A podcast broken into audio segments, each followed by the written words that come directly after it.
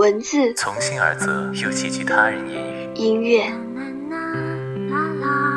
修辞我聆听着，成了森林里的一只虫。感受，这是我难以忘怀的青春。总有一些让你一见钟情的文字，总有一些触及到你内心深处的故事。他们发生在操场、教室、图书馆、街道、海边、绿草坪。嘘，安静下来，打开文汇留声机，感知另一个灵魂。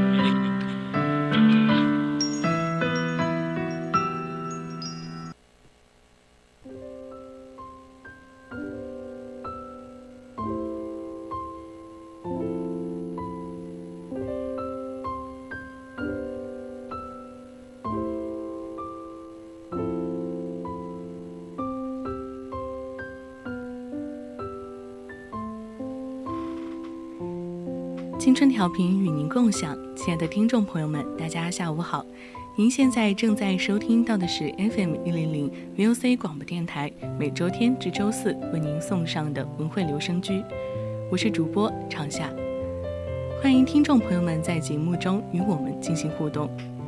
大家如果有想对主播说的话或者意见和建议，都可以通通 QQ 还有微信告诉我们。也可以通过 QQ 听友四群二七五幺三幺二九八，或者微信搜索 FM 一零零青春调频，我们会时刻关注您的消息。那么，今天给大家带来的一篇文章是《夜莺与玫瑰》。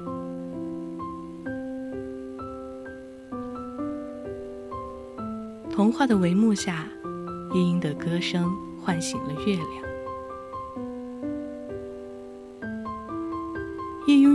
为》这部小说不长，也因此我读了许多遍。初读时就不知觉的慨叹，慨叹一个美好事物的陨落。往后再读，每每也还是为作者那些精巧华丽的词藻震撼，为抒发的悲情而感动。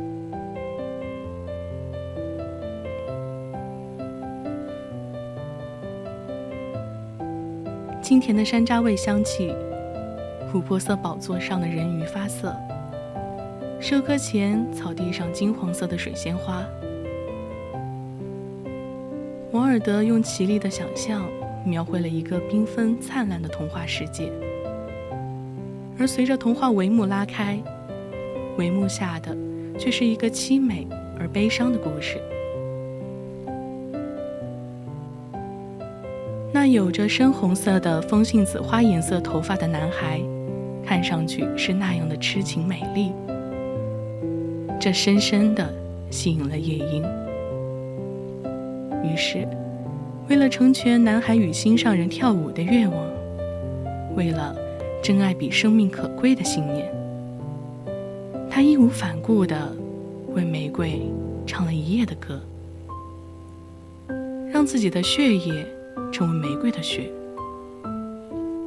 如愿在清晨用生命换来了少年人送给心上人的红色玫瑰。只是，更悲剧的在于，那个女孩比起少年献给的玫瑰，更爱大成儿子送的珠宝。男孩因此恼怒。生气的抱怨说：“爱情的不实际。”转身埋入形而上学的海洋，而玫瑰被随手一扔，便掉进了路旁的阴沟，被路过的车轮碾压。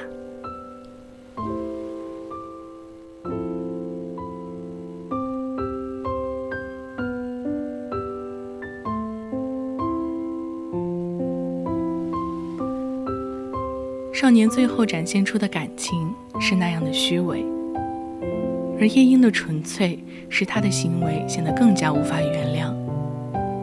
对此，总有人说夜莺代表着一个痴情人，为爱人默默付出了全部，却只感动了自己。因此，告诉我们不能轻易为一个人付出自己的真心。但是，我一直不认为这是作者要表达。可是王尔德，浑身都散发着浪漫气息的王尔德。尽管为了爱所伤，却也终身为了爱情敢于去飞蛾扑火的王尔德。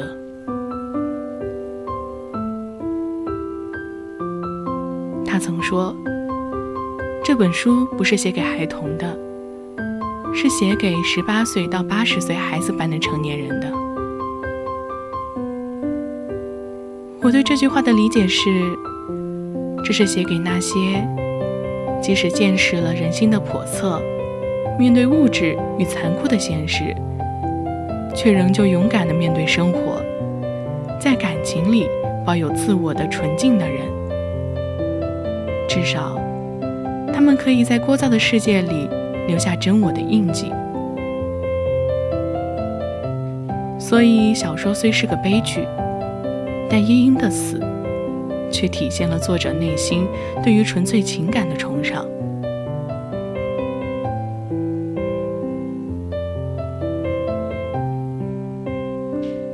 夜莺虽然是被男孩痴情的样子所打动，可很显然。他所信仰的是那美好的爱情。夜莺这样歌颂爱情，它是美好的存在。它比翡翠珍重，比玛瑙名贵。它不是商人能贩卖的货物，也不是黄金能衡量的价值。而一颗小鸟的心脏，比起人心，又算得了什么呢？夜莺不是人，可能也因为自己不能像人那样相爱，他才对这一情万分憧憬，义无反顾的成了爱情的信徒，认为爱情它神圣美好，又是那般的神秘。我们要知道的是，人之所以为人，不也是因为他有感情吗？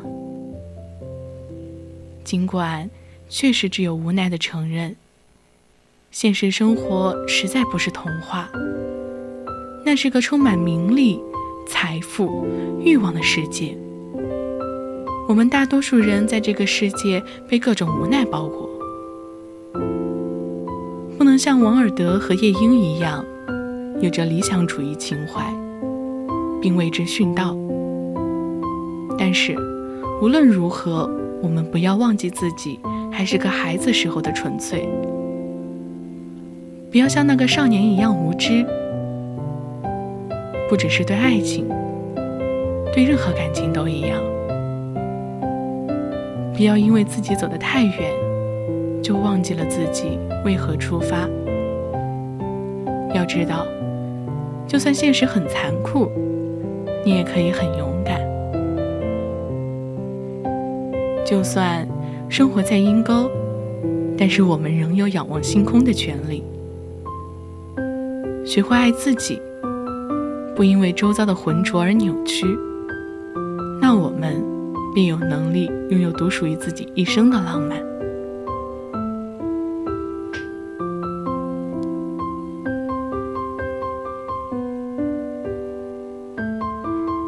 本篇文章来自于国际教育学部二零二三级二班刘思怡。今天的文汇留声机到这里就要结束了，我是主播长夏，